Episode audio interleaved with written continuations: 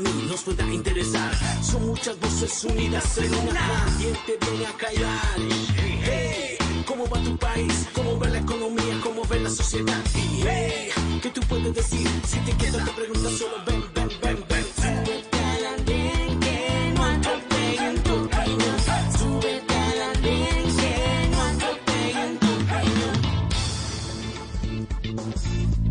Bienvenidos. Ya estamos subidos en el andén de Blue Radio, como ustedes lo escuchaban, para que no atropellen la opinión. Finalizando, no, no, todas- no estamos finalizando todavía el mes de mayo, pero sí estamos empezando a finalizar eh, lo que es una etapa de cuarentena. Estábamos eh, originalmente hasta este eh, martes, después del lunes festivo, pensando en que iba a ser la culminación y una etapa de confinamiento, pero no, esto va para largo, por lo menos hasta el 31 de mayo, y después iremos pensando en qué va a pasar en el mes de junio y qué va a pasar de aquí al 31 de agosto, si es que de aquí a ese momento se logra solucionar el, el problema que ha generado la crisis del COVID-19, la crisis del coronavirus. Pero ese es el problema justamente de salud, el que vemos todos los días, las cifras del ministerio aumentando 600, 700, eh, en la cantidad de, de eh, casos confirmados y de muertos aumentando en 20, en 22, es el, que es la última cifra. Sin embargo, esa paralela a, esa se ve paralela al enfrentamiento o al problema que vemos por el padecimiento de la economía. El día a día que estamos padeciendo o que están padeciendo muchos colombianos que no tienen cómo trabajar, que han visto paralizadas sus empresas, que han visto paralizado su ingreso, que han visto paralizado justamente lo del día a día, lo del cómo sobrevivir, pues es lo que ha venido eh, o ha llevado a que el gobierno haya pensado en subsidios de diferentes tipos. Ya había algunos establecidos, los subsidios que tienen que ver con Colombia Mayor, los de jóvenes y familias en acción, los del ingreso solidario que fue creado este programa durante esta coyuntura y también los eh, eh, las ideas que han empezado surgir ya desde el otro lado, no desde el gobierno, sino desde la oposición, de que haya una renta básica universal, un ingreso eh, básico para las personas, por lo menos durante la pandemia y tres veces después de que termine la emergencia, que es una propuesta que ha surgido desde diferentes partidos políticos, de la que justamente vamos también a hablar esta noche. Los subsidios, la idea de subsidiar a la gente para fren- enfrentar esta pandemia puede llevarnos a una idea más difícil de aquí hacia futuro, que es la idea de que mm, los colombianos se sientan eh, que tienen que depender del Estado, crean que debe haber asistencialismo, pues de eso vamos a hablar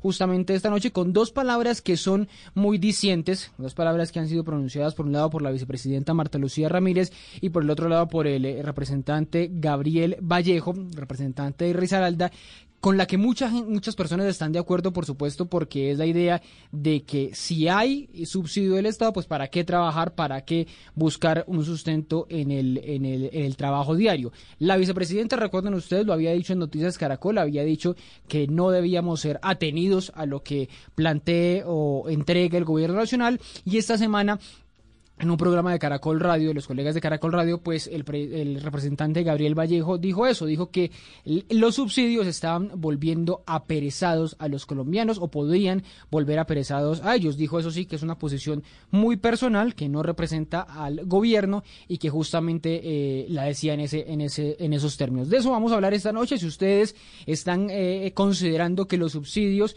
que son tan criticados eh, en muchos sectores de Colombia, pero también del mundo, pues pueden volver a los ciudadanos aperezados o atenidos. Y después, como les veníamos contando a través de nuestras redes sociales, pues vamos a hablar del segundo tema, uno de los temas que tocan, que nos han tocado mucho, que es la posibilidad de que un joven, como usted o como yo, tiene 30 años, Jorge Tobar, pues haya accedido a ser director eh, o por lo menos coordinador del eh, programa de víctimas del Ministerio del Interior. Jorge Tobar, el hijo de Jorge 40, si lo merece, si no lo merece, si su llegada allí es una burla para las víctimas, como dijeron muchas de ellas en una carta enviada al eh, presidente Iván Duque durante esta semana. De eso vamos a hablar esta noche de la Andén, en esta noche de viernes 22 de mayo, y empiezo saludando a quienes nos acompañan esta noche. Empiezo en Cali, en Cali con Andrés, Andrés Portillo. Buenas noches, ¿qué tal va todo? Hola Ricardo, Eh, un saludo a usted, a Sara, a Cristian y a todos los oyentes que están subidos en el andén a esta hora. Bueno, y sigo saludando a Sara, Sara Abril, que sí está aquí en Bogotá. Sara, buenas noches, ¿cómo va todo? Hola Ricardo, un saludo para ti, para Andrés, eh, para Cristian y para toda la audiencia de El Andén de Blue, aquí eh, en Bogotá, confinada y cumpliendo pues eh, con todas las medidas, el, el, aislamiento preventivo. ¿Cuántos días de encierro, Sara? Ya dejé de contar, pero creo que ya más de 60. Decidí dejar de contar porque sí, creo que eh, eso mortifica mucho. pero no ha salido para nada, pues yo estoy saliendo a trabajar porque estoy con las excepciones, pero, pero, pero, o sea, yo no cuento días. No, yo, o sea, yo solo he salido a hacer mi mercado y eso, pero yo no, no he salido, o sea, más de dos cuadras lejos de mi casa no, no he salido durante varios meses. Son, son, muy, son unos héroes todos los que están así, porque yo por lo menos tengo esa ventaja, esa ventaja, entre comillas, de poder salir, aunque también todo el mundo me dice pues que obviamente es el riesgo de estar en la calle, el riesgo de contagiarse, el riesgo de estar en algún lugar eh, expuesto. Sigo saludando a Cristian, Cristian Romero, ¿qué tal va todo? Me alegra saludarlo de nuevo, ¿cómo va? Hola Ricardo, a mí también me alegra saludarlo, volver acá a estar con los oyentes del Andén. Un saludo para Sara, un saludo para Andrés que está en Cali. Estamos en las dos ciudades que, más índices de contagio tienen y escuchando lo que dice Sara, creo que somos de los pocos que, que nos hemos quedado totalmente en casa porque hemos tenido la posibilidad pero hace poco que también salí a la calle me di cuenta que la gente ya de verdad no está cumpliendo las normas del aislamiento, no está siguiendo las indicaciones y la verdad es un llamado de atención porque podemos tener un problema muy grave si no se siguen las indicaciones que nos dan las autoridades. Bueno, ahorita como les he preguntado a todos, me cuentan qué están haciendo durante estos días para, para aguantar este este encierro, pero, pero empiezo preguntándole, de una vez me devuelvo con, con Sara sobre el tema. Entremos a hablar de una vez de lo que, de, a lo que vinimos, y es esas dos, esas dos palabras que son tan sonoras, por supuesto, que tienen para muchos, muchas cosas en muchos sentidos tienen la razón en el punto de que el, eh, el subsidio, los subsidios que ya les mencionaba, pues pueden generar eh, una dependencia que a algunos no les gusta. Esas dos palabras, si son, si nos volvemos aperezados o se vuelven aperezados algunos colombianos por recibir subsidio, por decir que tienen garantizado ese ingreso eh, por siempre sin necesidad de, de tener que ir a trabajar, es uno de los retos que nos hemos visto enfrentados ahora y que lo están haciendo muchos países del mundo, eso, hay que destacarlos, o, el otra, o la otra palabra de la vicepresidenta de que no podemos ser atenidos al, al gobierno. ¿Tienen algo de razón? ¿Tienen sentido hablar de aperezados o atenidos en estos momentos de, de pandemia? Gracias, Ricardo. Yo primero quiero decir que a quienes han dicho que esta ha sido una equivocación del gobierno, yo no creo que haya sido una equivocación del gobierno. Es el gobierno de Iván Duque y el Centro Democrático mostrándose como realmente es. Eh, es, eh, es el gobierno mostrándose como realmente es, eh, siendo un gobierno desligado totalmente de los intereses de la ciudadanía colombiana y que trabaja realmente para el capital extranjero y para, y, para, y para gobiernos extranjeros, y lo hemos visto con las medidas que han tomado. Em, no es cierto no es cierto que las personas colombianas sean atenidas o que sean perezosas, todo lo contrario.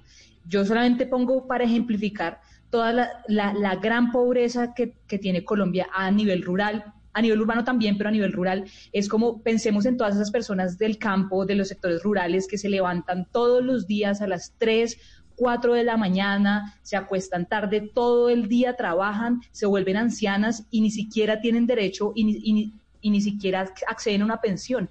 Esas personas no son perezosas. En Colombia hoy la situación es una situación extraordinaria que merece, por supuesto, medidas extraordinarias y mm. esas medidas extraordinarias implican subsidiar a la gente, pues porque hoy la gente, la gente no está pidiendo no hacer nada y que la subsidien. Lo que sucede hoy es que el Estado, que la situación amerita que la gente se quede en la casa y hay muchos trabajos que pues para los cuales el confinamiento es un obstáculo y eso implica que la gente no puede obtener gastos. Es decir, hoy, hoy el Estado le está pidiendo a la gente que se quede y que se quede en la casa, que se quede en la casa con todas las implicaciones que eso tiene, incluso si la implicación es no producir. Y en ese sentido, el Estado tiene que, tiene que subsidiarlo. Tiene, tiene que subsidiar eso porque la gente tiene que comer. Y yo quiero decir acá una cosa, acá los colombianos no son atenidos, no están esperando que el gobierno, no están esperando que el gobierno eh, les dé algo para, para no poder hacer nada, es simplemente que el gobierno pidió que, que, que, la gente se quedara en la casa. Pero otra cosa también importante y es que acá los esfuerzos que ha hecho el gobierno para, para, para la atención de la emergencia son absolutamente nimios. O sea, nosotros vemos que en porcentaje del PIB el gobierno no ha gastado ni siquiera el 3% de, de, del PIB. No estamos pidiendo que den las millonadas y comparando con Estados Unidos ni nada de eso. Estamos diciendo en porcentaje del PIB es muchísimo, es muy, es muy bajo, es nimio lo que le está dando a, los colombianos y es evidente que acá hay gente está muriendo de hambre, la, la, informalidad es alta también por las políticas que se han desarrollado acá y eso, y eso muestra también otra cosa, Ricardo, y es que acá, acá hay unos atenidos, pero no son precisamente las personas colombianas, ¿sí? Los atenidos han sido las AFPs a quienes les hicieron el favor de quién sabe por qué, o sea, eso no se explica en la, en la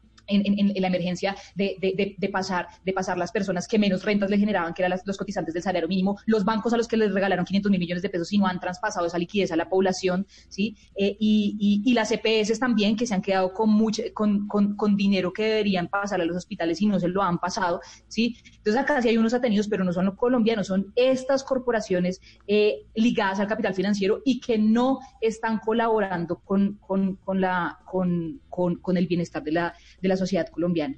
Pero, pero esos Sara, son supremamente necesarios. Pero para entender una cosa, y es que quizá, quizá estamos también pensando en qué viene hacia, hacia futuro. Quizá esto nos iremos tres meses más o quién sabe cuánto nos iremos con, con, la, con la cuarentena, con la, con la crisis del, del coronavirus, pero también pensando en qué puede pasar post pandemia, pues eh, pensar en que hay que mantener un subsidio, como lo están planteando algunos, una renta básica o que hay que aumentar el subsidio, que hay que aumentar el asistencialismo o que la gente que hoy está en esas circunstancias se acostumbra a que no se trabaja y que pues le llega todo caído del cielo, pues cree, puede crear unas, unas complicaciones pensando más hacia futuro. Quizá en este momento, y también lo podemos discutir ahora, si el gobierno está dando o no las ayudas que son, las alcaldías están dando las ayudas o no que son, pero pensando hacia, hacia adelante es donde puede crear, el mal precedente. ¿No cree que eso, eso es lo que se está pensando, que hacia futuro, el del día de mañana, eso puede pasar?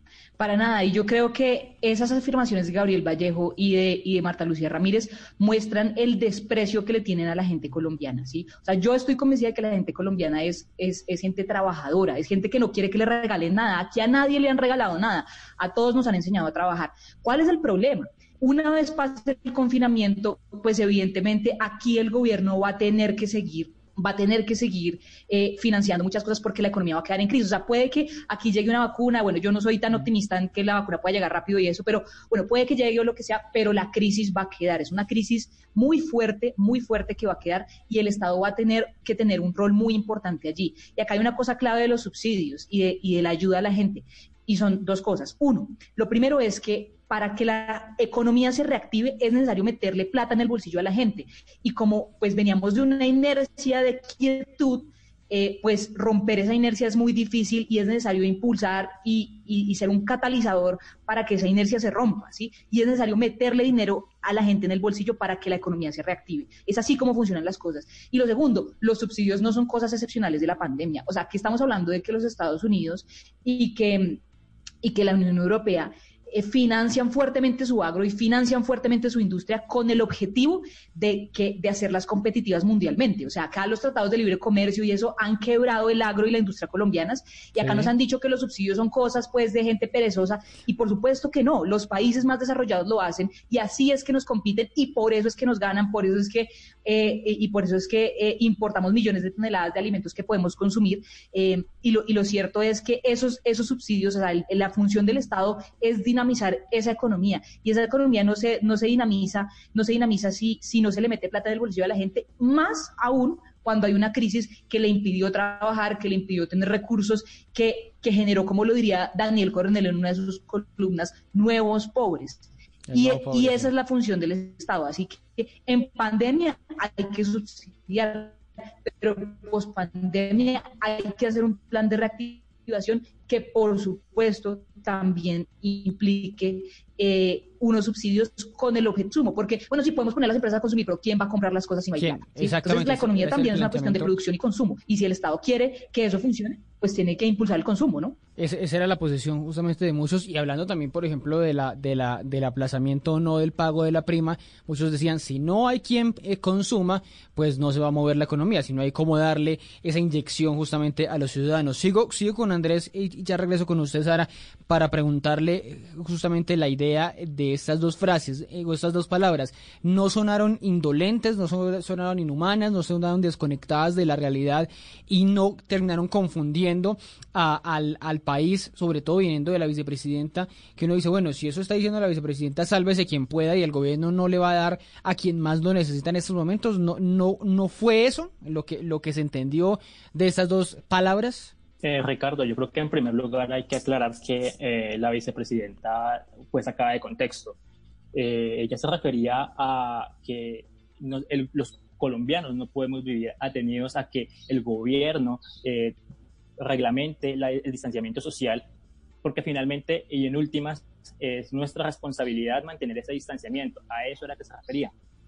Eh, obviamente la sacaron de contexto para decir que estaba diciendo que los colombianos éramos atenidos. Yo la verdad no lo veo de esa manera. Y, con respecto a la frase del de, representante Gabriel Vallejo, eh, normalmente yo estoy eh, en contra de los, de los subsidios, de subsidiar tantas, tantas cosas a los colombianos. Mm. En época de pandemia no, en época de pandemia yo he estado a favor de subsidios, he aplaudido las medidas del gobierno, por ejemplo, en el retorno del IVA, la velocidad con la que se hizo, esas medidas, un plan que tenía futuro y se hizo de una manera muy rápida, eh, todas las ayudas que han estado dando, porque en realidad hay gente que la está pasando muy mal en esta época de pandemia. Eh, sin embargo, como lo, ya lo decía usted, lo planteaba usted, en una época post pandemia, ¿qué va a pasar con esos subsidios? Y yo le pongo un ejemplo de una de, de, personas que a mí en lo que en particular no, no me parece de los subsidios en época anterior a la pandemia y es el, el caso, por ejemplo, de los, de los indígenas. A propósito que ayer eh, un, un, eh, un, funcionario del Ministerio del, del, Interior dijo unas frases eh, en contra de los indígenas. Sí, fue, fue contratista de, de Mintic, finalmente fue de las TIC, Ministerio de las TIC, el, el ex contratista. Sí, el Ministerio Alejandro de Plata, sí más allá de los, más allá de los insultos y, y, que sobraban definitivamente, eh, yo encuentro razón en, la rabia que tenía porque, por ejemplo, en 2019 estos indígenas de la CRIC recibieron más de 700 mil millones de pesos en ayudas y este año, 2020, van a estar por encima del billón de pesos y siguen con la mano extendida, siguen pidiendo y siguen pidiendo y como lo decía e, él en ese audio, seguían pidiendo cosas que ni siquiera sabían que ya estaban, eh, acueductos y demás.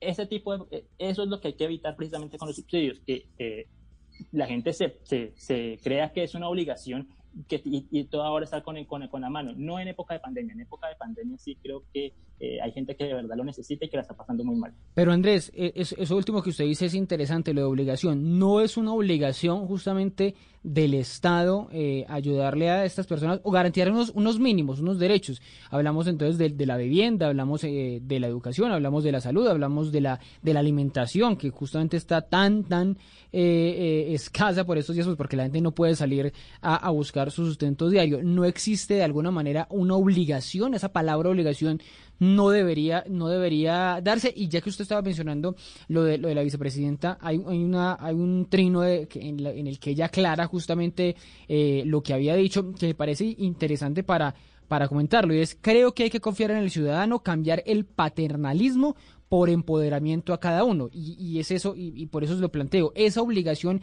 ese estado paternal no debería, no debería existir en esos, no lo digo en estos momentos porque estamos casi todos de acuerdo en época de pandemia, pero no debería mantenerse un mínimo de estado paternal, un mínimo de estado de bienestar después de aprender esta, esta lección de la, de la pandemia del coronavirus.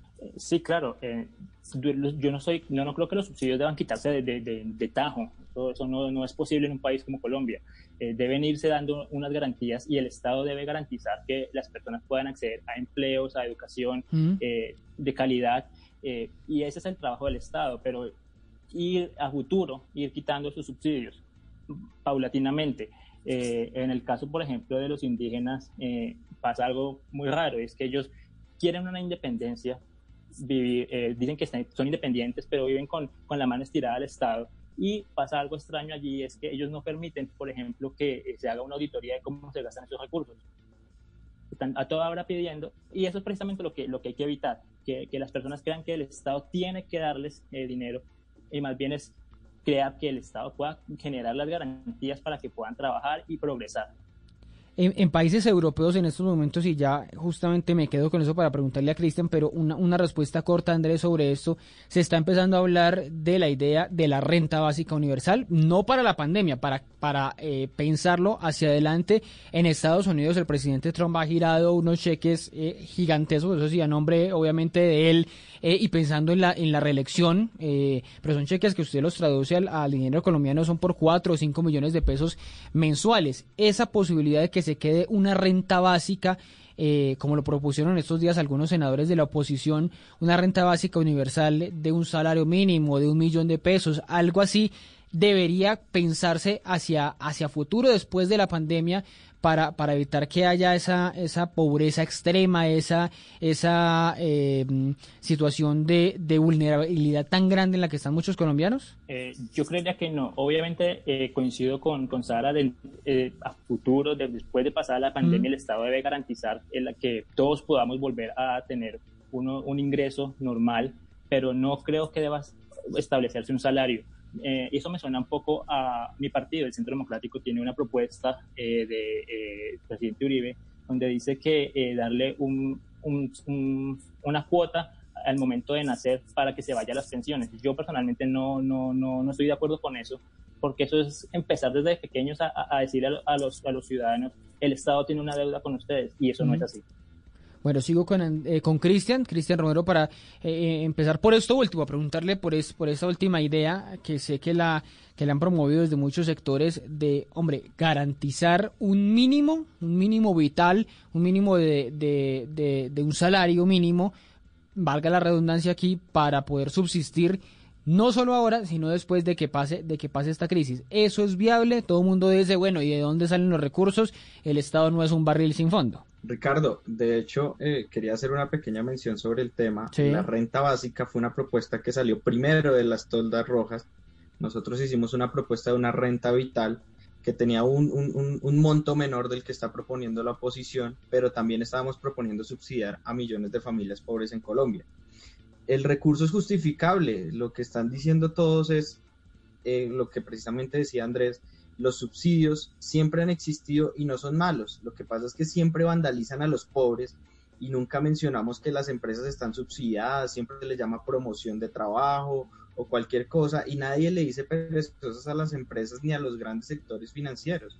Pero a los colombianos, cuando se les menciona la palabra subsidio, sí le metemos todo el rigor de los expertos, pero pues no, no, no, no en verdad no les ayudamos yo creo que eh, hay que ser responsables con esto, como decía Andrés, eh, no, no, no estamos dándole a los colombianos eh, un sentimiento de pereza, de atenido, sino al contrario, todos estamos esperando que el país tienda la mano a sus colombianos y los ayude en este momento de crisis porque es un momento excepcional. Cualquier persona que esté en contra de tenderle la mano a las personas necesitadas de Colombia, creo que de verdad necesita revisarse los recursos tienen que salir de donde sea. No, no, esto no puede ser que, no, porque entonces el Estado se va a desfinanciar de cierta manera, no puede conseguirlos a través de un préstamo como ya lo ha hecho cientos de veces para rescatar cualquier otra cosa que se le ocurra. El Estado siempre ha tenido las manos para sacar adelante cualquier iniciativa y este es el momento donde tiene que jugársela más. Sí, claro, pero, pero yo creo que coincidimos en parte sí, en parte no, lo que, lo que está, lo que estamos viviendo en este momento. Pero estas ideas que empiezan a surgir, que, que les decía, están surgiendo en países europeos, en España, el, el, el gobierno socialista de Pedro Sánchez con el eh, eh, vicepresidente Pablo Iglesias plantea esa idea que se quede, que llegue para quedarse no es, no es arriesgado pensarlo eh, eh, prolongado en el tiempo, es decir, que llegue ahora, pero se quede, se quede en el futuro, Cristian. Hemos tenido otras medidas más impopulares como el 4 por mil que también se quedó, en el futuro. Hemos tenido otros ejemplos donde de medidas que desfavorecen a los colombianos se han quedado a futuro. Yo creo que aquí lo primero que tenemos que revisar es atender la pandemia que sabemos que no va a durar uno o dos meses, sino a pesar de que tal vez encuentre la vacuna, se va a extender uno o dos años los temas de aislamiento y nos va a tocar ayudar a muchos colombianos. Ese es el lapso de tiempo que se tiene que medir las ayudas. Ya después miraremos porque va a ser otro escenario mundial, otro escenario en el país y miraremos cómo sigue la cuestión. Hay que ir mirando por partes y ser pragmáticos. Ahora, ese es el tema, Ricardo. Sara, usted planteaba, y, me devuelvo ahí con usted, porque hemos, hemos planteado lo que va a pasar de aquí, de aquí en adelante. Creo que hay unas voces eh, de ustedes que están de acuerdo eh, en continuar algunas ayudas, eh, de, alguna manera irlas minimizando conforme se va minimizando el impacto de, de, la, de, la, de la cuarentena o del aislamiento.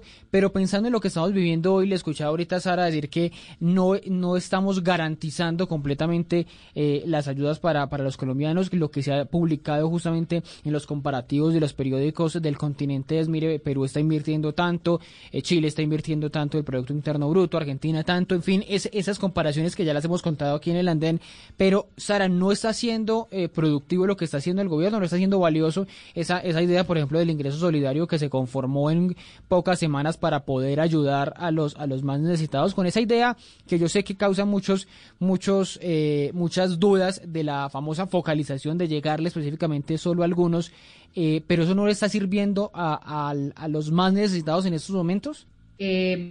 pues es, es, es una cosa realmente reducida. Yo las cifras ya se han dicho, pero yo quiero recalcarlas. Es que, es que es impactante realmente como un país como Estados Unidos, por ejemplo, eh, el gasto que ha tenido en la pandemia sobre el PIB es del 12.6. La, la, Unión Europea, digamos, en conjunto, 19%, casi 20% del PIB. Perú, 12%, Chile, 6.7% y Colombia, 2.9%. ¿sí? Entonces, es evidente que el dinero que, o sea, Duque todo el tiempo sale en televisión diciendo, anunciando un montón de cosas eh, y, hay decenas de decretos que se supone que son de la emergencia, pero lo cierto es que acá a la gente en específico en las casas, a la, por cada familia están llegando 45 dólares. Y por persona, si lo ponemos por persona, 13 dólares por persona. Eso es algo supremamente insuficiente, muy difícil para vivir, pero en cambio, ¿sí? sí se está aprovechando esta emergencia para hacer muchas cosas que, que, que, no tienen sentido a la luz de ayudar a la gente, ¿sí? Entonces, por ejemplo, un sector como el de cultura que tiene todas las, o sea, que, que, vive básicamente de la calle, los teatros no se pueden hacer. Que está paralizadísimo. no se puede, el escenario está súper paralizado, los actores no pueden hacer cosas. Entonces, el, el gobierno de Duque saca un decreto diciendo que eh, eh, disminuye la cuota de pantalla nacional para las producciones nacionales y que traigan enlatados turcos, ¿sí? Entonces acá la gente, entonces además de que son productos de malísima calidad, es que si fueran de alta calidad, tampoco lo justificaría, pero ni siquiera lo son.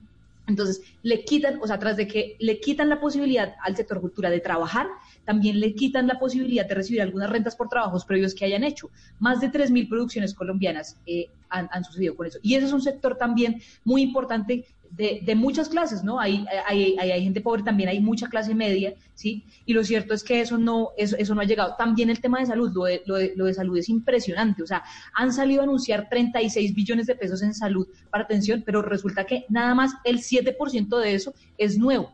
El resto de plata que han anunciado es plata vieja o que no han girado, ¿sí? ¿Y por qué no la han girado? Porque las EPS se la están quedando se, se, la están quedando ellas mismas. Entonces, eso, eso no es en absoluto suficiente. Pero también el tema de la clase media, del empresariado, porque aquí no es solamente los pobres, o sea, yo, yo insisto en, en, esta columna tan desertada que hizo Daniel Coronel hace unas semanas de El Nuevo Pobre, ¿sí? O sea, acá estamos hablando de microempresas, de empresas que iban muy bien, de gente que estaba trabajando muy bien, llegó la pandemia y no pudieron, no han podido resistir esta crisis. Entonces, por ejemplo, Acopi estaba pidiendo un subsidio a la nómina, entonces el gobierno viene y dice, vamos a financiar el 40% de la nómina, pero resulta que quitándole eso para fiscales, resulta siendo el 27%, pues una cosa supremamente, supremamente negativa. Pero, pero aquí que peleamos, aquí que peleamos cada tanto, en el, lo digo en el buen sentido de la palabra, en todo el país debatimos cada tanto, cada dos años una reforma tributaria para recaudar dinero, y aquí estamos haciendo una reforma tributaria en un momentico, o sea, gastarse, gastarse, porque es la palabra,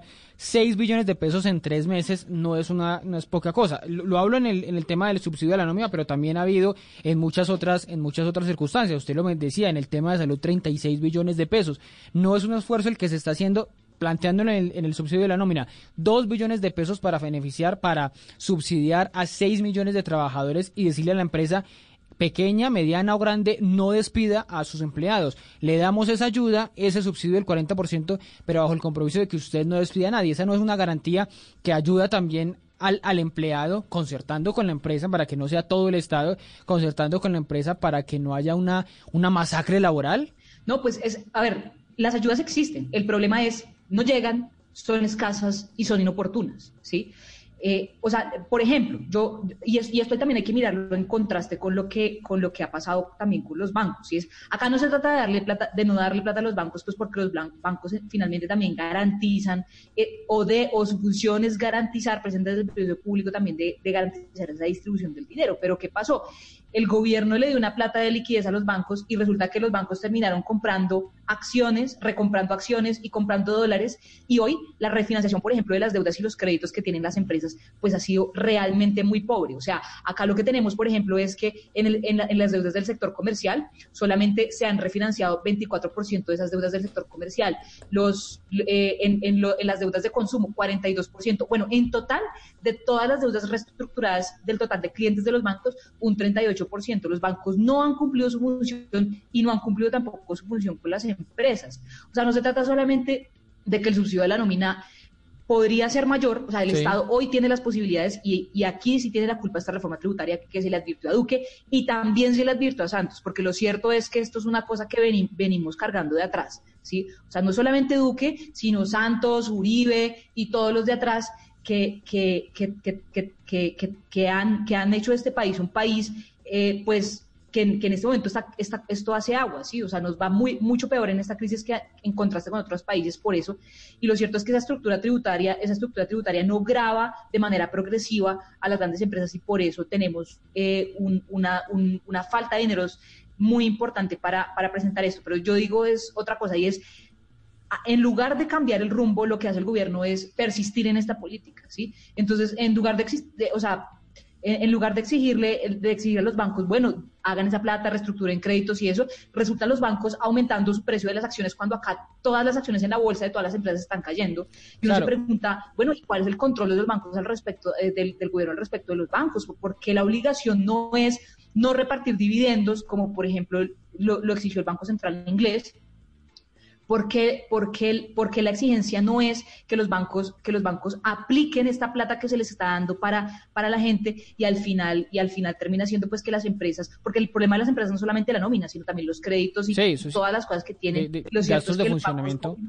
eso, y el dinero que el gobierno le da a los bancos, si es un gobierno, si es un dinero significativo. O sea, nada más la transacción está que dejaron de hacer eh, que, que, que, que, dejaron de hacer por el Banco de la República y simplemente que la denunció Mauricio Cabrera también 500 mil millones de pesos así, de la nada, o sea, de atenidos, y el gobierno, la, y el gobierno está, y el gobierno les patrocina eso. De otros atenidos, que los bancos han venido respondiendo, no, es que nosotros, que es un, que es un sector supremamente eh, eh, cuestionado en medio de esta, de esta coyuntura, los bancos sí han dicho, nosotros hemos dado eh, descongelado congelado créditos, hemos alargado las cuotas, hemos refinanciado, hemos hecho diferentes formas que han costado más de 100 billones de pesos, que también es una cifra, por supuesto, astronómica, es la respuesta que dan a eso, a eso que dice, dice Sara, pero me estaba pidiendo aquí la palabra Cristian. Pero en concreto, Ricardo, solamente, solamente han reestructurado 24% de los créditos, por ejemplo, que las empresas tienen. Eso es muy bajo. pero ellos mismos dicen, los bancos dicen que los bancos no es que sean los mejores amigos de, de, los, de los ciudadanos,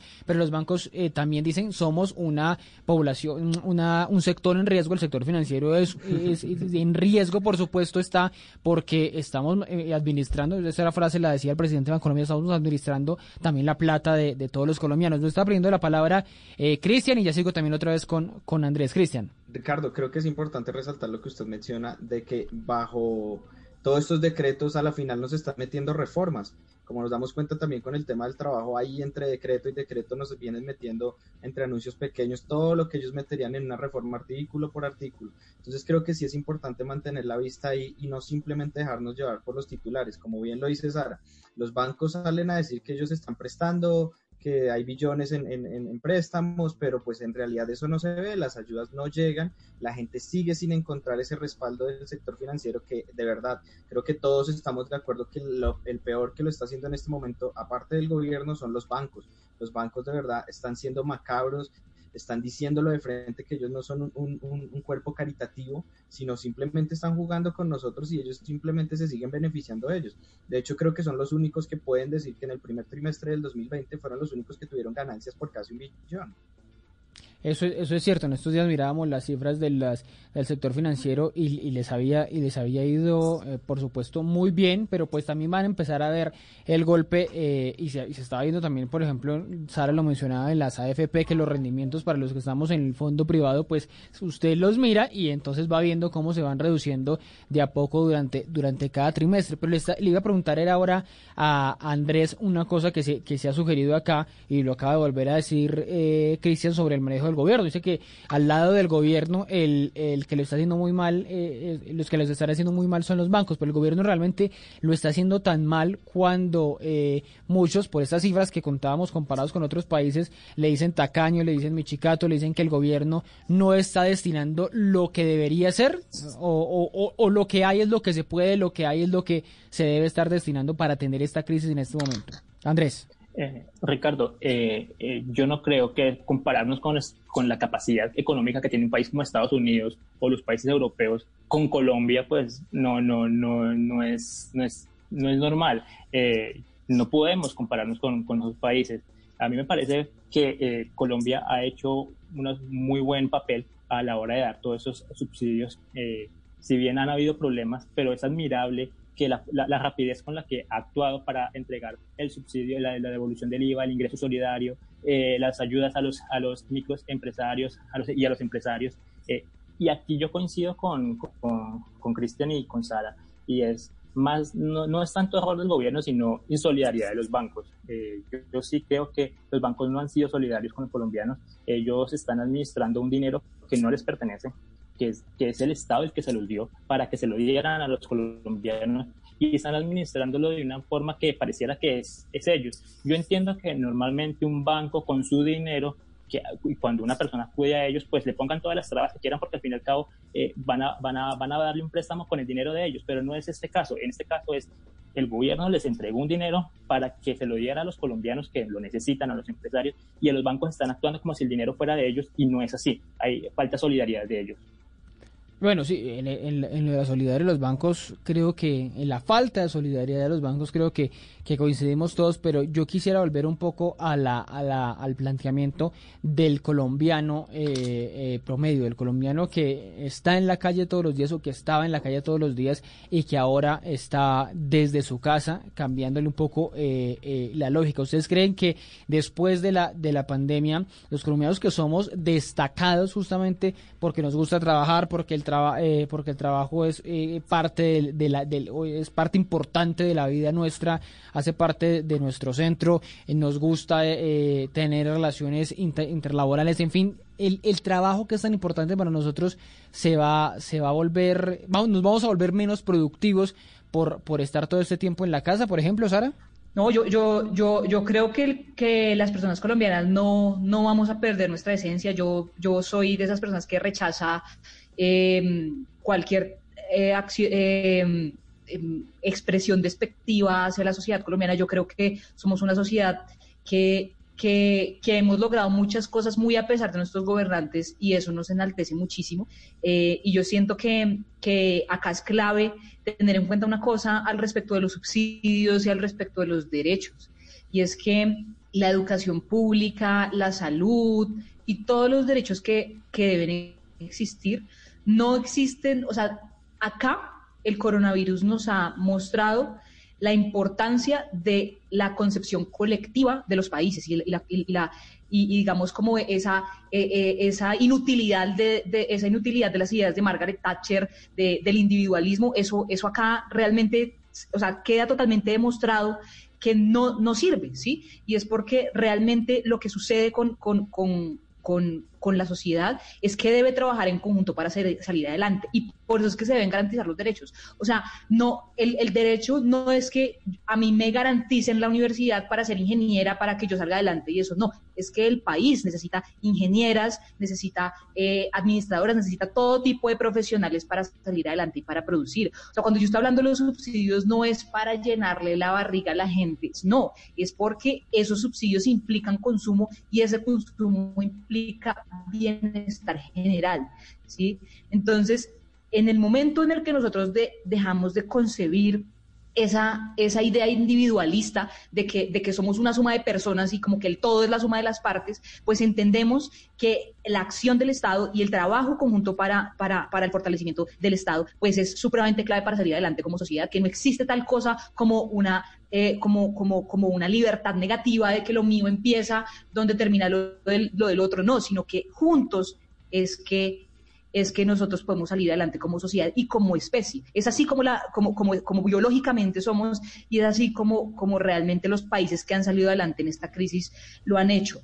Y una precisión para Andrés, yo estoy haciendo comparaciones respecto al porcentaje del PIB. O sea, podría perfectamente estar diciendo los trillones de dólares que ha invertido Estados Unidos y no lo digo ah, porque evidentemente no es comparable. Lo que estoy diciendo es que Estados Unidos ha invertido el 12% de su PIB, mientras que Colombia ha invertido el 3, menos del 3% de su PIB. Entonces, eso es un, eso es un, ese es un valor que sí es comparable y yo no estoy comparando los trillones de dólares, estoy comparando el porcentaje del PIB respecto a lo que la gente produce. Y eso en Colombia hoy es insuficiente. Y no solamente lo comparé con Estados Unidos y la Unión Europea, lo comparé con Chile y con Perú, que son los vecinos, que el, Centro Democrático y la gente siempre ha dicho, y, y, los gobernantes siempre han dicho, no, que somos iguales, que podemos ser TLCs, y bueno. Pero, pero aquí, aquí nos metemos en un tema y es todo ese eh, todo ese riesgo entonces aportemos todos metamos eh, el estado mm, meta más dinero meta toda la, carne en el asador como se dice popularmente para atender este eh, esta crisis. Se estrella también con una idea que, que está consignada en la mente de, de, los que han manejado la economía colombiana durante mucho tiempo que es la ortodoxia mantener la regla fiscal mantener una idea conservadora pues para no caer en, en circunstancias como las de los vecinos una hiperinflación en Venezuela un caos económico una deuda gigante gigantesca en Argentina. O sea, en los ejemplos del continente los hemos visto de que cuando usted se arriesga a, gastar de forma desbordada, que es lo que dicen y repiten todos los días los, economistas eh, colombianos eh, o los que manejan la economía en Colombia, pues es el riesgo. Entonces, ¿no cree también que es para cuidarnos un poquito esta, esta, este momento, no meter todo, no gastar todo, no romper el marranito de una, por, por decirlo así? Se los pregunto a todos, pero pues me están, me están lanzando la mano Sara.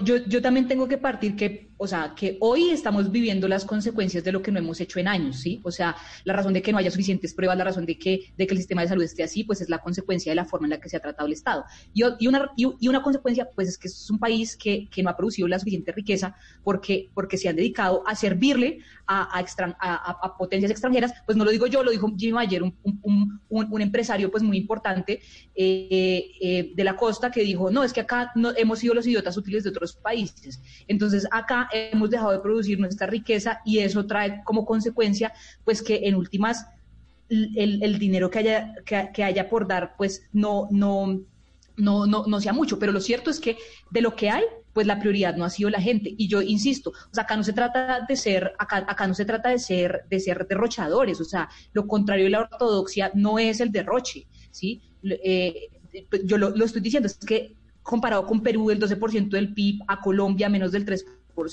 eso no es nada, o sea, no es derroche y creo que la situación, creo que la situación lo amerita. Y yo no estoy hablando de derroche, yo estoy diciendo poner acá las prioridades y las prioridades son el subsidio a la nómina, los, las prioridades son em, que, que, la, que la gente no, no, no, se quede sin comer, que la gente tenga la posibilidad de consumir eh, y ese tipo de cosas, pues es lo necesario para reactivar la economía. Finalmente, si se, si se reduce esa posibilidad de reactivar la economía, pues todos los sectores de la misma se van a ver afectados porque, insisto, pero, pues el objetivo es que haya consumo, pero, pero Sara, ya me está pidiendo aquí la palabra eh, Cristian, pero, pero eso de reactivar la economía que lo hemos escuchado casi que igual que la palabra cuarentena, casi que igual la palabra de tapabocas, casi pues todas las palabras que se, y la reinventarse y la resiliencia y todas esas que, palabras que se, que se han puesto de moda y que se repiten todos los días, pero esa de reactivar la economía no se estrella también con la idea de muchos de que no quieren reactivarla todavía. Lo hablo de la alcaldía de Bogotá, por ejemplo. En Bogotá se ha dicho, no, es que hay que, eh, bueno, en, todo el país se dice,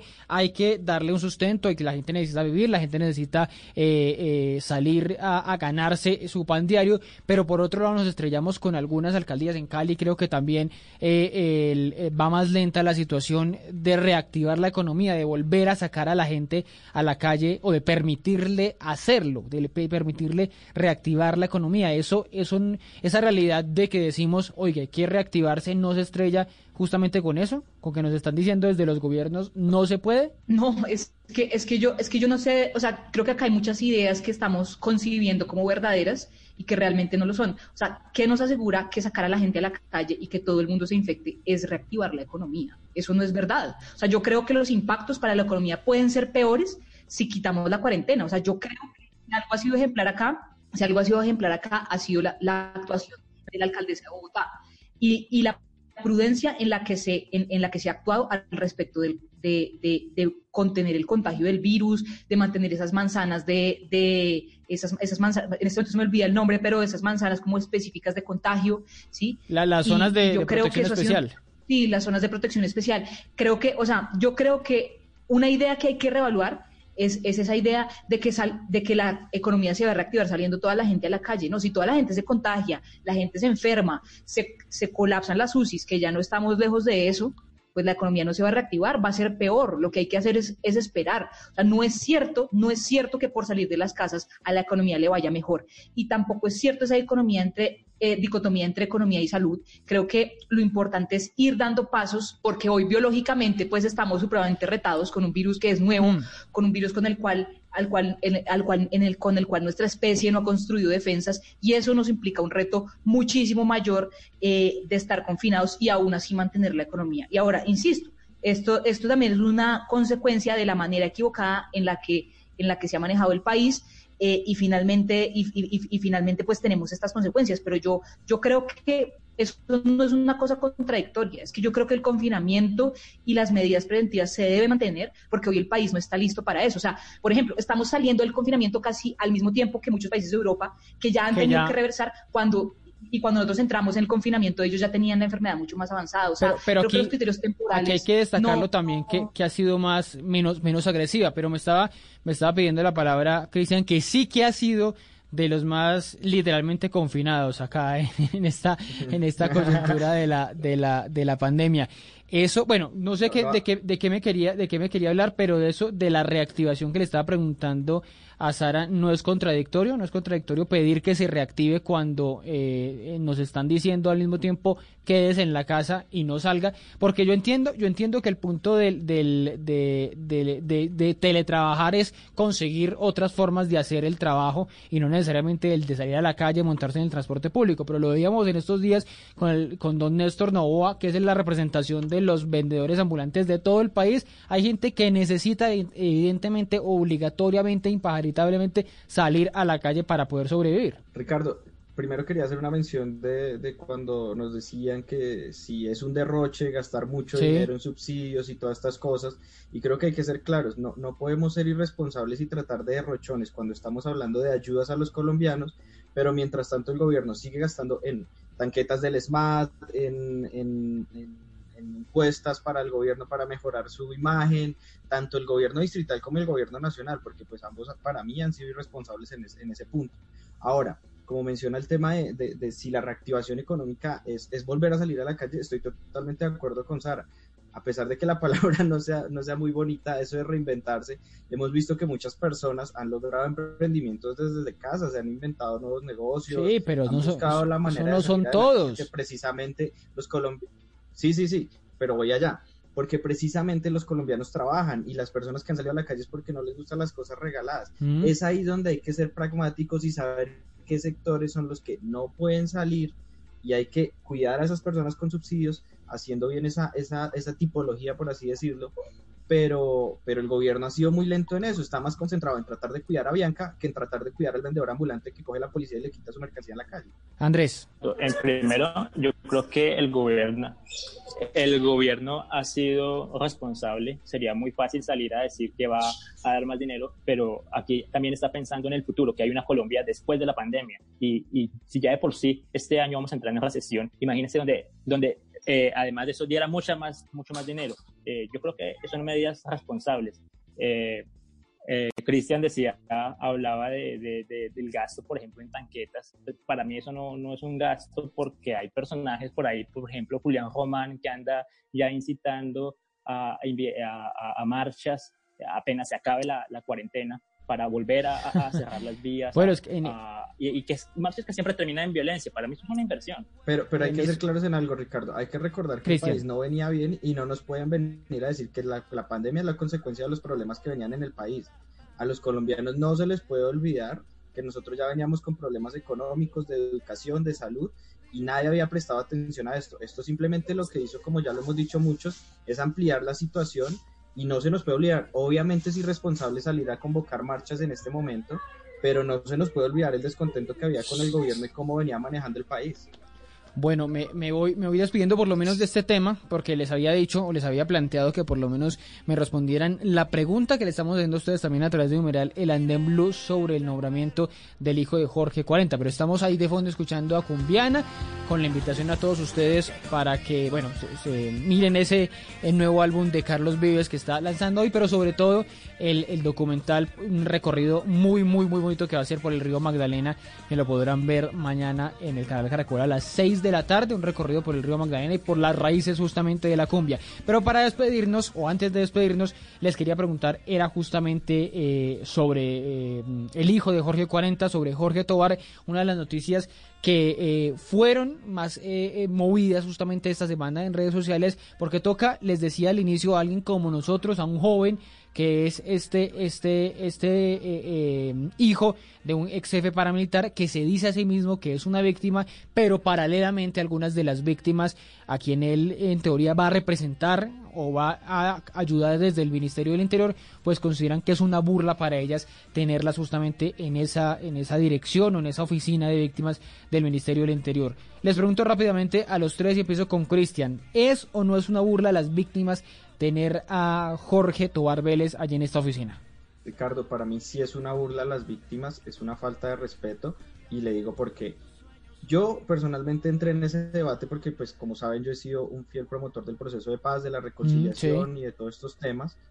Y eso fue una discusión interna para mí, pero me descubrí que, como muchos lo hemos hecho, que hay que mirarlo por sus acciones. Y el hijo de, de Jorge Tobar, que perdón, se me olvida el nombre en este momento, es un irresponsable salir a hacer las declaraciones que hace y lo estamos juzgando por lo que él mismo está haciendo y no por los actos de su padre. Si entramos en un proceso de reconciliación, hacemos ese acto de, pragmatismo, lo miramos por su hoja de vida y sus acciones y es totalmente reprochable lo que sale a decir. Eso es un irrespeto pero, pero que, víctimas. Que salió a decir que cuando salió a decir que su padre era un preso político en Estados ah, Unidos. Ah, ok, ok. Este pero, pero eso lo había dicho hace tres años antes de todo su trabajo eh, con las víctimas si se lo pregunta hoy, creo que va a responder lo mismo. Entonces creo que, en eso sí podemos ser sensatos. Ahora, este gobierno es totalmente irresponsable en ese tipo de cosas porque siempre eh, es un irrespeto consecuente con las víctimas. Cuando nombró a Nicasio, que tenía mil escándalos detrás, cuando pone a Alicia Arango, que en realidad no ha trabajado por, sale a decir lo de los ingenieros, salen a decir mil cosas. Este gobierno siempre ha sido irrespetuoso con los colombianos y en este caso lo está haciendo con las víctimas. Bueno, sí considera que es una burla para las víctimas. Eh, eh, bueno, y, el debate que ha discurrido toda esta semana justamente si existen los delitos de sangre. No, creo que eso ya está chuleado para algunos, pero creí, creían otros que no era el cargo más idóneo para, para justamente el hijo de un ex jefe paramilitar, partiendo de lo mismo, de que supuestamente él debía haber heredado o hereda esa, esa idea eh, delictiva de, su padre. Andrés, ¿cómo lo, ¿cómo lo considera? ¿Es una burla? ¿Es un error? ¿Es, eh, es qué lo que, lo que vimos esta semana eh, nombrando a Jorge Tobar Vélez? Ricardo, yo sí creo que es un error del gobierno haber nombrado a Jorge, al hijo de Jorge 40 como coordinador de víctimas en primer lugar, porque, como ya lo dijo Cristian, eh, él defiende a su padre. Él dice que eh, su padre es un preso político, y que lo engañaron para, para, para, para que lo extraditaran a, a, Estados Unidos. Y, y, eso implica que cuando él se reúna con las víctimas de su padre no las va a reconocer. Y eso es un, es un gran error. Pero en segundo lugar, y a mí lo que más me molesta de esto es que él no tiene afinidad política con el gobierno. Eh, él hace, él, este es un gobierno diametralmente opuesto a, su ideología. En primer lugar, apoyó, apoyaba, hay videos de él apoyando a, Juan Manuel Santos. Nosotros hemos sido opositores de Juan Manuel Santos. Él apoyó el proceso de paz. Nosotros desde el principio, desde el día cero, hemos estado en contra de este acuerdo. Ama al proceso de paz. No, no, entiendo qué hace aquí. Y, él ha dado a entender además que él fue engañado por, Uribe para, su padre fue engañado por Uribe para para que lo extraditaran. Y este es un gobierno que eh, llegó por el Centro Democrático, que es el partido del presidente Uribe. ¿Qué hace, ¿Qué hace trabajando acá? No, no le encuentro coherencia a eso y yo sí creo que es un error del gobierno haberlo nombrado en ese cargo. Pero, pero coincidiendo, y se lo, se lo digo también, o lo digo pues para que también lo escuche Cristian, esa idea de la reconciliación no hay que tenerla presente también acá, o usted como, como opositor al acuerdo de paz cree que aquí no cabe esa, eh, o por lo menos en este gobierno no debería caber esa idea de, de reconciliación que la hizo el gobierno anterior y que este joven pues lo venía haciendo justamente pues cuando se dio, el, se dio el abrazo con Timochenko, por ejemplo. Esa, esa narrativa no es coherente básicamente con este gobierno, eh, Andrés. Yo creo que eso es un, un, tema de coherencia personal. Si, por ejemplo, en este, en este momento el gobierno fuera de Petro, yo no trabajaría en el gobierno de, de, de Gustavo Petro sí. porque no me identifico. Es lo, es lo, mismo que pasa con él. Puede que hablar de reconciliación y todo lo que quiera, pero este es un gobierno que no está, eh, de la, no es de la línea ideológica de él. Es una incoherencia que está trabajando acá. Bueno, antes de ir con Sara mencioné, mencioné a Cristian y se me olvidó preguntarle eso. ¿No es incoherente usted que apoyó todo un proceso de reconciliación, un proceso de paz, oponerse justamente a alguien que haya promovido todo eso, que llegue a la, a la unidad de víctimas? Si, si hace las cosas mal, como dijo la ministra del Interior, si eh, comete algún delito, si comete algún error, pues lo juzgarán y lo sacarán de esa, de esa entidad como pasó con el, de, el del funcionario de, del contratista de Mintic. Pero aquí no ha pasado nada para para llevar a decir que este señor no esté en ese cargo y por lo contrario, o al contrario, debería, debería coincidiendo con la idea de reconciliación, estar ahí. Ricardo, yo, yo, yo quiero separar el tema que, que había mencionado antes y no estoy juzgándolo a él por ser el hijo de Jorge 40. Ajá. Yo estoy juzgándolo por su propia hoja de vida y por el trabajo que ha hecho. Yo sé que él ha apoyado el proceso de paz y sí. este tipo de cosas, pero para mí ha hecho unas declaraciones irresponsables. Las víctimas son un tema sensible en Colombia y precisamente eso hizo el acuerdo de paz. Poner a las víctimas en el centro de todo esto, sacar a los dos actores y poner a las víctimas como eje fundamental de todo este eje de la, de la reconciliación. Él no puede salir a hacer esas declaraciones y después salir a trabajar para las víctimas. Eso es lo que a mí se me hace irresponsable y reprochable. Bueno, pero si, si usted empieza a buscar trinos de todo mundo, pues todo mundo los va a encontrar, desde Hassan Nazar, por supuesto, que es el protagonista, hasta Juan Manuel Santos, cuando era seguramente uribista defendiendo al, al expresidente Uribe. Todos tenemos quizá incoherencias eh, en las en las redes en las redes sociales con lo que publicamos hace unos años o quizá no estemos totalmente de acuerdo con eso que publicamos hace unos años. Pero termino con Sara preguntándole eso. Lo ve como una burla de las víctimas la llegada de Jorge Tobar Vélez sí la, lleva, la llegada de Jorge Tobar es una burla de las víctimas es una provocación es un mensaje políticamente incorrecto. Eh, yo creo que eh, esto es una es un hecho que se suma a, a un gobierno que ha que, que, que, que, hay, que ha buscado y respetar eh, el, el, el, acuerdo de paz, una, un acuerdo que es sumamente necesario para, para Colombia, para superar esa etapa. Sí soluciona uno eh, muy importante y creo que eh, sobre todo para, para, para, el sector más importante, que son las víctimas, eh, es una provocación. es, es, una, es una provocación. Yo creo que, yo también creo, ese debate, digamos, de los delitos de sangre está resuelto, pero uh -huh. evidentemente se trata de un asunto político y políticamente el mensaje no es correcto, es una provocación a los diferentes, a los diferentes sectores de víctimas, es una burla a las víctimas, es un mensaje equivocado. Eh, y yo creo también, esta persona puede trabajar en el Estado, ¿sí? Yo eh, creo, por ejemplo, a diferencia de Andrés, por ejemplo, que los funcionarios de Santos pueden también trabajar en, con Duque porque económicamente se parecen bastante y, y realmente sus diferencias no son, no, son muy, no son muy grandes, pero, pero lo cierto es que, es que él, y él pudiera trabajar en el Estado y realmente pues depende de él, pero es que en la unidad de víctimas, o sea, ya es, es, es, es una afrenta muy grave eh, contra las víctimas mismas, así él mismo lo sea. Así ¿sí? él mismo o sea, se su labor víctima. no es, eh, no está ahí, no puede estar ahí. Bueno, pues esa es, esa es, esa es, la, esa es otra de las discusiones. Y también poniéndolo en contrario, ¿no? Si ponemos al hijo de algún Ah, sí, sí, también, también se ha visto esa, esa, ese, nos hemos puesto en ese planteamiento si estuviera el hijo del mono hoy en estos momentos en un gobierno, no, no sé, del y, que y sea, tampoco, del otro lado, pues, aceptable. para, el hijo para del mono algunos, podría trabajar en ese sector, ¿no? Para es algunos no sería aceptable. Bueno, me, me, voy despidiendo, Sara, eh, muchas gracias, pero una recomendación pequeña, ¿qué se puede hacer durante estos días de, de cuarentena. ¿Qué, qué recomienda usted hacer desde la casita, sentados eh, o estando en el apartamento, estando en la casa para, para pasar estos días de aislamiento? Que los que estamos en Bogotá, y Andrés también lo anotó ahí, eh, desde Cali, seguramente nos iremos hasta el 30 de junio, de, junio porque estamos en ciudades con alto índice de contagio. Sara, una recomendación. Bueno, yo recomiendo mucho hacer ejercicio, recomiendo mucho la lectura. Eh, la lectura y, el disfrute de, la música me parece que son eh, tres elementos importantes y usar mucho las videollamadas, contactarse con amigos, amigas, familiares, eh, porque es, es, es, es supremamente enriquecedor para el alma Em, pues sentir esa cercanía y, creo que, y creo que es muy clave. Y recomiendo mucho el deporte y seguir una rutina, creo que es como lo más clave. Sí, debe seguramente ayudar mucho. Andrés, Andrés Portillo desde Cali, una recomendación para estar estos días de cuarentena. Eh, yo coincido con Sara, eh, leer, escuchar música, eh, ver películas que tal vez no haya tenido la oportunidad de ver antes.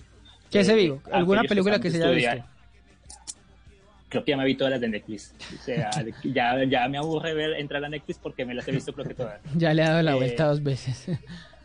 Dos veces, exactamente. Pero además las personas que están trabajando o que estamos estudiando, pues mantenerlos enfocados en, esa, en, esa, en esa actividad para no perder como la, la, rutina. Eso es importante. Y deporte, los que, los que les gusta el deporte, pues que, que lo practiquen. Los que, los que sí son juiciosos. Y comer, yo eh, toca comer, toca comer también está, está en medio de este encierro. Y ahí, Cristian, bueno, todos ustedes, muchas gracias por acompañarnos, Cristian. Me voy despidiendo. Una recomendación para estar en cuarentena estos días. Yo creo que es importante lo que decía Andrés y Sara, de seguir una rutina es importante para no perder la noción de los días. Eh, hacer deporte es fundamental, así sea trotar al frente de la casa por el pasillo de la casa es fundamental. Darle la vuelta, sí. El sedentarismo es mortal para el corazón.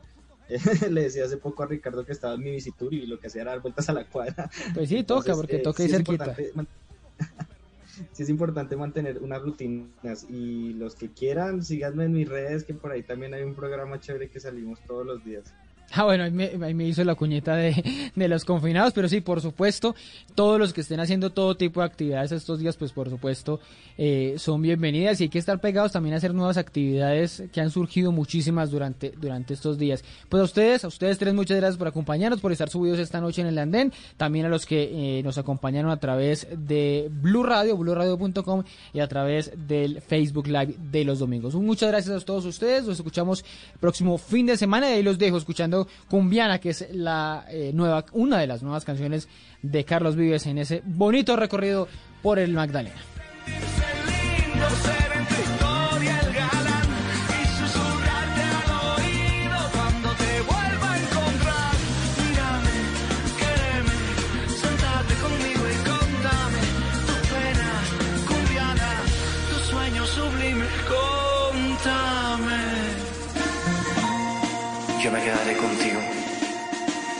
Ya pasará el tiempo de la codicia y el miedo. Volverá el agua y esta será nuestra tierra.